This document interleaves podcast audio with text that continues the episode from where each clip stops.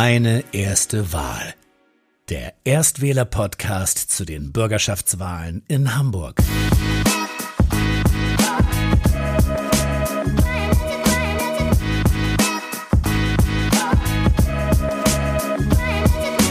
Fürs nächste Interview bin ich dann wieder raus aufs Land gefahren, und zwar nach Neuwulmsdorf. Dort habe ich gesprochen mit einer Politikerin der Partei Volt.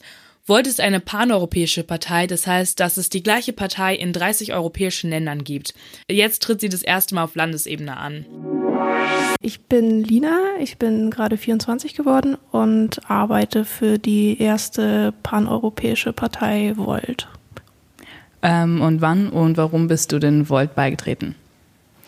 Ich war vorher jahrelang in einer etablierten Partei aktiv und ähm, war aber schon seit Jahren nicht mehr so richtig zufrieden und habe dann im Rahmen der Europawahl mir mal sämtliche Kleinparteien in Deutschland angesehen und bin so auf Volt gestoßen und habe schnell festgestellt, dass Volt programmatisch sehr nah an dem ist, was ich selber befürworte. Willst du einmal ähm, kurz erklären, was genau so speziell in eurer Partei ist, ähm, für die, die eure Partei noch nicht kennen? Ja, gerne. Also wir sind die erste tatsächlich paneuropäische Partei, die mittlerweile in über 30 Ländern, in über 30 europäischen Ländern aktiv ist. Und ähm, wir setzen auf die europäische Zusammenarbeit wir sind auch zur Europawahl bereits angetreten und haben unseren Spitzenkandidaten Damian Böselager ins Europaparlament gebracht. Und damals sind wir auch mit einem gesamteuropäischen Programm angetreten, was uns von sämtlichen nationalen Parteien erheblich unterscheidet. Und ähm, wir sind äh, ein, eine positive Alternative im Grunde zu den ähm, ja, nationalistischen und populistischen Tendenzen, die in vielen europäischen Ländern aktuell zu verzeichnen sind. Okay, perfekt. Dann kommen wir direkt zum ersten Thema, und zwar Klimapolitik. Und zwar äh, soll denn Hamburg eurer Meinung nach klimaneutral werden? Also ich glaube, wir sind uns alle einig, dass perspektivisch natürlich Hamburg und äh, Gesamtdeutschland klimaneutral werden müssen. Die Frage ist natürlich, wie geht man das an, auf welcher Ebene geht man das an und ähm, wie sieht ungefähr der zeitliche Ablaufplan aus. Wenn ich jetzt die kommende Legislaturperiode mir anschaue, dann ähm, denke ich, ist ein Schwerpunkt auf jeden Fall der Hamburger Hafen. Wir setzen uns beispielsweise dafür ein, dass ähm, eine flächendeckende Infrastruktur für die stationären Landstromaggregate eingeführt wird oder ausgebaut wird, so dass sie tatsächlich flächendeckend ist. Ähm, wir befürworten eine verpflichtende Nutzung des Landstroms bis zum Jahr 2025 und ähm, setzen dabei auch auf eine starke Hafenallianz mit äh, den Partnerhäfen Rotterdam, Antwerpen, Bremen, Bremerhaven und halten es für sehr sinnvoll, jetzt viele Kapazitäten ähm, zu investieren, um zumindest schon mal den Hamburger Hafen CO2-neutral zu gestalten. Was äh, die, die gesamte Hamburger Innenstadt angeht, setzen wir des Weiteren auf das Konzept einer zweckgebundenen City-Maut, um den Individualverkehr zu reduzieren. Wir ähm, befürworten die Einführung eines 365-Euro-Tickets für den ÖPNV und die, den Ausbau des ÖPNV durch äh, die Einnahmen dieser zweckgebundenen City-Maut.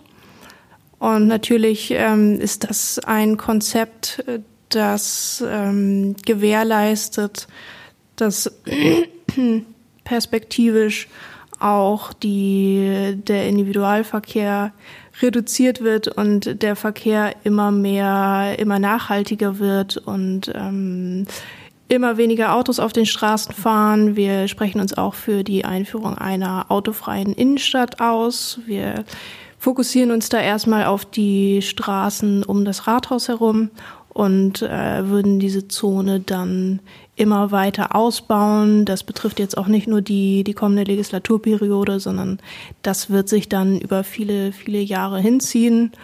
Und so kann man viele, an vielen Enden äh, Maßnahmen ergreifen, um Stück für Stück eben äh, Hamburg zu einer tatsächlich klimaneutralen Stadt zu gestalten. Ähm, ihr möchtet ja eine fiskalneutrale CO2-Steuer nach dem Schweizer Modell mit einer Klimadividende. Ähm, kannst du vielleicht einmal kurz erklären, was das bedeutet, also was eine fiskalneutrale CO2-Steuer ist? Das ist tatsächlich ein Thema, was die Bundespolitik betrifft. Also das hat jetzt ähm, für Hamburg, für den Hamburger Wahlkampf keinen keine so große Relevanz. Ähm, das äh, wird ein Thema, auf das wir eingehen, wenn es um die Bundestagswahl 2021 geht. Okay. Ähm, dann ist es ja auch so, dass ihr einen Klimanotstand deklarieren wollt für Hamburg. Ähm, kannst du einmal kurz erklären, was es praktisch bewirkt? Weil ich auch teilweise gehört habe, dass es ja eher symbolisch ist. Also es verpflichtet ja nicht ähm, unbedingt, ähm, demnach zu handeln. Ja, also der, der Klimanotstand hat definitiv eine sehr große symbolische Wirkung. Ich finde das aber auch gar nicht so negativ, wie es im ersten Moment klingt.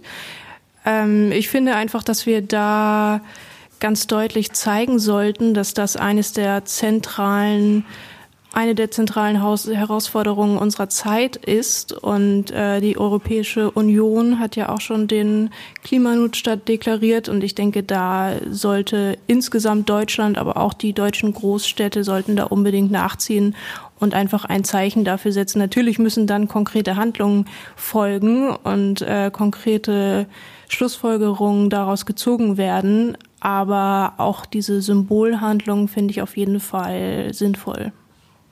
Dann ist es ja auch so, dass ähm, momentan gibt es ja die Bewegung Fridays for Future und viele äh, Schüler gehen ja regelmäßig streiken, einmal in der Woche, also jeden Freitag. Trotzdem gibt es ja die Bildungspflicht und da fragt sich natürlich, ob die Schüler, die dauerhaft streiken gehen, ähm, auch werden, also werden, sollten die Konsequenzen praktisch nach sich ziehen? Das sollte auf jeden Fall Konsequenzen haben, allerdings nicht äh, in der Schule für die Schüler, sondern auf politischer Ebene.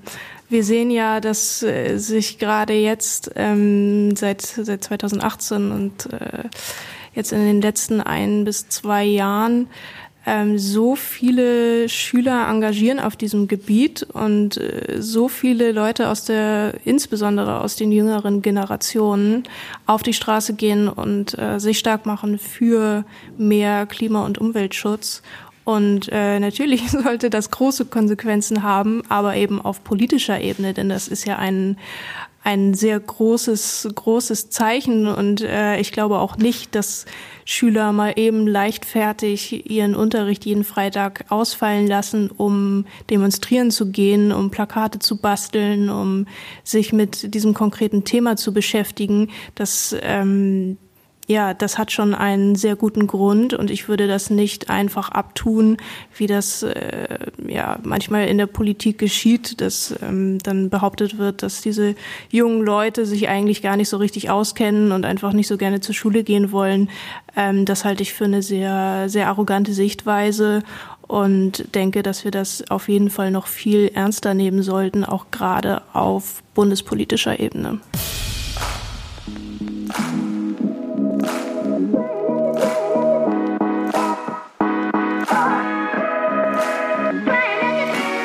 Hattest ja gerade schon angesprochen, dass ja Maßnahmen dafür ergriffen werden müssen, damit Hamburg klimaneutral wird.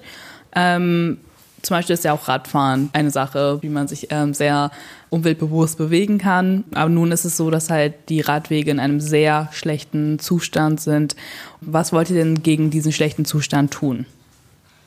Ja, da gibt es auf jeden Fall viel, viel Potenzial.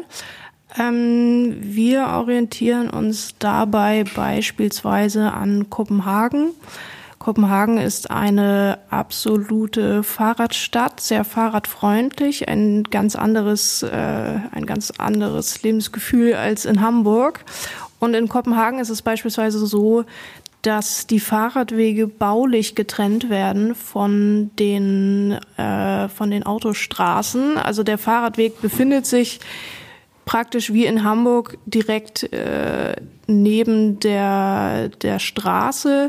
Allerdings ist der Fahrradweg farblich gekennzeichnet und ein wenig erhöht. Also es gibt einen baulichen Unterschied zwischen Straße und Fahrradweg und das funktioniert in Kopenhagen wunderbar, denn da ist dann wirklich für jeden klar, wo ist der Fahrradweg, wo ist die Autostraße und so kann man eigentlich durch äh, relativ einfache Maßnahmen gewährleisten, dass die Sicherheitslage gerade für Fahrradfahrer, aber natürlich auch für, für Autofahrer und für Fußgänger deutlich erhöht und verbessert wird, indem einfach klar ist, wer wo seine, seinen Fortbewegungsplatz hat.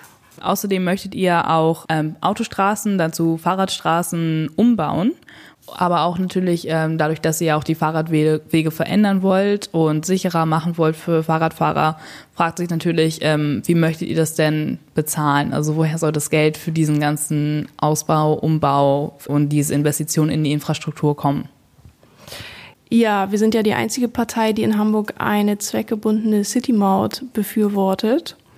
Und äh, eine City-Maut ist im Grunde genau das Konzept, mit dem gewährleistet werden kann, dass auch der ÖPNV entsprechend ausgebaut wird und dass neue Fahrradwege eingerichtet werden und äh, dass da die finanziellen Mittel aus dem motorisierten Individualverkehr abgeschöpft werden. Das ist im Grunde so eine Art Umverteilung innerhalb der Mobilitätskonzepte und damit können wir einen erheblichen, eine erhebliche Senkung der ÖPNV-Preise gewährleisten und einen erheblichen Ausbau von Fahrradwegen und ÖPNV. Ähm, haltet ihr es denn für sinnvoll, ein Schulfach einzuführen, das einen besser auf das Leben vorbereitet? Ja, also wir halten insbesondere ein Pflichtfach im Bereich des Umwelt- und Klimaschutzes für sinnvoll, gerade weil es sich dabei um das Kernthema unserer heutigen Zeit handelt und äh, unserer Meinung nach die größte Herausforderung, die aktuell zu bewältigen ist. Und äh, wir glauben, dass es ähm, ein ja ein Kernanliegen jeder Schule sein sollte, die Schüler aufzuklären darüber, wie eigentlich, wo, wo Strom produziert wird, ähm, wie wir eigentlich CO2 verbrauchen, wo unser Fleisch herkommt. Das sind alles Themen, die sehr, sehr stark auf den Alltag der Schüler bezogen sind und die einfach aufklären zu diesem wahnsinnig wichtigen Thema der heutigen Zeit. Ähm, das wird zum Beispiel ganz gut in, in den Stu Schulen in Norderstedt schon praktiziert. Die sind da Vorreiter und da kann sich Hamburg sehr gut orientieren. Und könnte man zum Beispiel auch Dinge le lernen wie, ähm, wie mache ich Steuern, wie schließe ich Versicherungen ab, wie finde ich später eine geeignete Wohnung. Ähm, ich sage jetzt mal einfach, also natürlich gehört äh, Klima auch zum Lebens Realität, aber auch generell andere lebensnähere Inhalte? Also würde sich sowas auch lohnen? Ja, also dazu haben wir keine konkrete Maßnahme innerhalb unseres Wahlprogramms geplant, aber ich persönlich halte es auf jeden Fall für sinnvoll, darüber nachzudenken und darüber zu diskutieren, ob wir nicht ein Schulfach einführen können oder zumindest äh, Wahlpflichtfächer, in denen beispielsweise auch äh, sowas wie, wie gehe ich mit, mit Finanzen um, wie stelle ich eine Finanzplanung auf, wie ähm, kann ich meine Steuererklärung machen, auch schon wenn ich dann im Studium bin, in der Ausbildung. Ähm, ja, einfach so Themen, die im, im Schulalltag fehlen und äh, die dann aber nach der Schulzeit direkt relevant werden, da finde ich, sollte man auf jeden Fall in der Hamburger Bildungspolitik einen Fokus drauf legen. Und ähm, dann gehört ja auch häufig dazu, dass sich die Hamburger Schulen ja der Digitalisierung anpassen, die ja schon in unserem Privatleben oder alltäglichen Leben eine große Rolle spielen. Und ähm, wie möchtet ihr denn dafür sorgen, dass sich die Schulen schneller digitalisieren? Also wir befürworten auf jeden Fall, dass ähm, pro 300 Schüler in Hamburg eine IT-Fachkraft eingestellt wird in den Schulen. Denn es ist ja tatsächlich so, dass äh, die Schulen da einen großen Nachholbedarf haben. Und ähm, sowohl, also sowohl was die Versorgung mit Endgeräten angeht, als auch die Kompetenzen von Schülern und Lehrern. Natürlich müssen auch Lehrer gefördert werden, was den Umgang mit, äh, mit den entsprechenden Medien angeht, äh, was den gesamten Digitalisierungsbereich angeht. Wir dürfen nicht vergessen, dass ähm, die Lehrer ja letztendlich die Menschen sind, äh, die den Schülern den Umgang mit diesen Geräten äh, nahebringen müssen und dementsprechend müssen auch gerade die Lehrer auf diesem Gebiet geschult werden. Und ähm, wie würde denn dann die Digitalisierung aussehen? Also würden dann alle Schüler ähm, Tablets oder Notebooks bekommen oder werden einfach nur genau IT-Fachkräfte eingestellt, die dann den Computerraum, ich weiß nicht, äh, instand halten? Ja, konkret müsste man darüber dann diskutieren, ob es äh, so aussieht, dass jeder Schüler tatsächlich ein Endgerät gestellt bekommt von der Schule oder ob es spezielle Räume gibt oder ob ähm, im Grunde, ob jeder Schüler ein Endgerät gestellt bekommt, was er dann auch zu Hause verwenden kann oder ob diese in der Schule gelagert werden. Das sind konkrete Einzelheiten, die müssten dann in der Hamburger Politik, in der Hamburger Bildungspolitik erstmal diskutiert werden. Und wäre es vielleicht auch sinnvoll, ähm, ein flächendeckendes WLAN auf dem Schulgelände bereitzustellen, also auch nicht nur für den Unterricht, sondern dass die äh, Schüler das auch so benutzen können für ihre eigenen mobilen Endgeräte?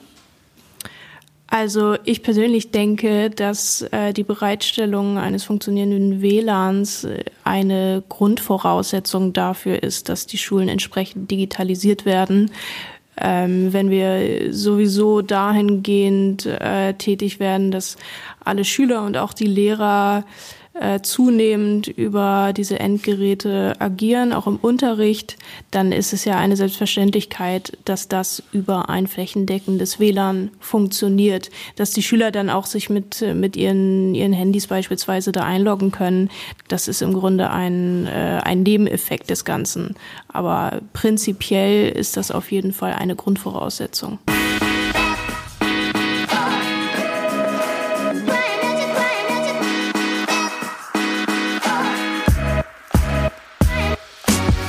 Alle ähm, Schüler starten mit den gleichen Bedingungen ins Schulleben. Wie wollt ihr denn dann den benachteiligten Schülern eine Chancengleichheit ermöglichen? Also wir würden insbesondere gern einen Diskurs darüber anstoßen, ob es nicht sinnvoll sein könnte, von dem Schulkonzept, was wir heute in Hamburg haben, perspektivisch abzurücken.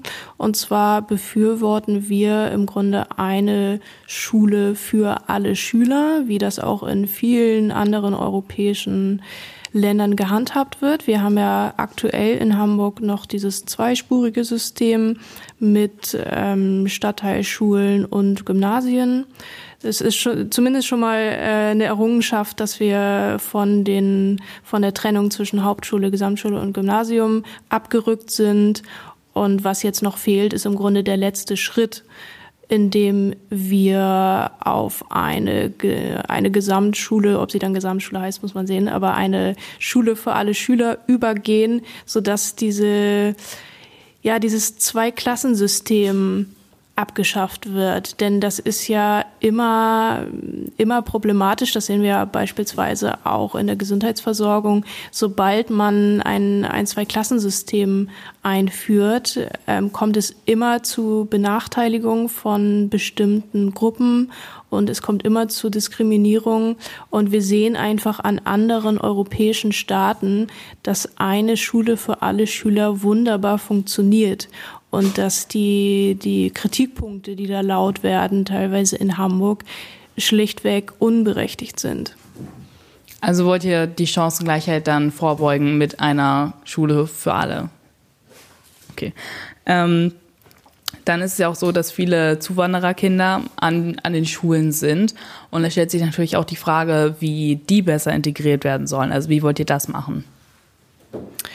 Ja, also zum einen ähm, ist auch da förderlich, wenn wir eine Schule für alle Schüler haben, eine weiterführende Schule für alle Schüler, wie es ja in der Grundschule auch der Fall ist. Da sind ja auch alle Schüler gemeinsam.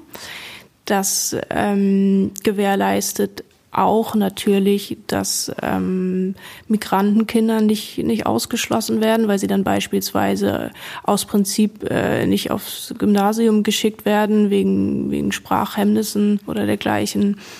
Ähm, des Weiteren äh, wollen wir auf jeden Fall beispielsweise die Zahl der Sozialpädagogen in Schulen erhöhen und natürlich wäre es perspektivisch auch schön, wenn man ähm, es hinbekommt, dass wir kleinere Klassen haben, dass wir ähm, eine kleinere Anzahl an Schülern pro Lehrer haben. Denn aktuell ist es ja so, dass in Hamburg auf, auf einen Lehrer irgendwie bis zu, bis zu 30 Schüler kommen. Und da ist klar, dass die Individualinteressen eines Schülers und gerade von, von äh, Schülern mit äh, Migrantenhintergrund da nicht wirklich beachtet werden können. Und da liegt der Fehler im Grunde im System. Da muss man das, äh, das ganze System mal überdenken und überarbeiten und sehen, wie kriegt man mehr Lehrer in die Schulen, wie macht man diesen Beruf wieder attraktiver und äh, wie schafft man es, dass auf einen Lehrer nicht mehr diese riesige Anzahl an Schülern kommt. Ähm, dann ist es ja auch so, dass vor allem vor allem halt Zuwanderer äh, viel mit ähm, Rassismus konfrontiert werden, aber natürlich auch generell ähm, eigentlich alle Menschen mit Migrationshintergrund und auch ähm, Antisemitismus ist ja einfach ein Problem, weil der gerade zunimmt, ähm, wie der Rassismus in der deutschen Gesellschaft. Ähm, und da wollte ich halt fragen, wie ihr stärker dagegen vorgehen wollt. Das ist im Grunde die, die passendste Frage für eine europäische Partei, denn das ist ja gerade unser Kernanliegen. Ähm, wir wurden übrigens gegründet äh, aufgrund der Entwicklung in Großbritannien und in den USA. Also unsere drei Gründer haben mit, äh, mit zunehmendem Schrecken beobachtet, wie Populismus und Nationalismus und auch Antisemitismus aktuell auf dem Vormarsch sind in den unterschiedlichsten europäischen Ländern und leider auch in Deutschland.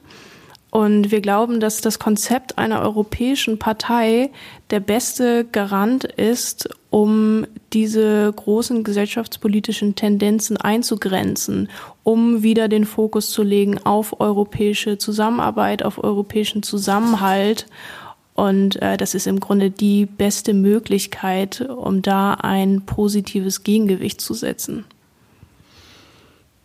Dann kommen wir noch mal zu ein bisschen anderem Thema. Und zwar soll denn eurer Meinung nach Cannabis legalisiert werden? Ja, also wir haben da ähm, noch keine konkrete Meinung, die in unserem Wahlprogramm steht. Allerdings ähm, haben wir da intern bereits uns äh, darauf geeinigt, dass wir die Position vertreten werden, dass Cannabis legalisiert werden soll und vor allem auch entkriminalisiert. Ähm, das hat die unterschiedlichsten Gründe. Äh, das fängt schon an im Justizwesen. Die Justiz ist einfach wahnsinnig überlastet aufgrund dieser Vielzahl an kleinen Kleinstdelikten, kann man ja schon fast sagen.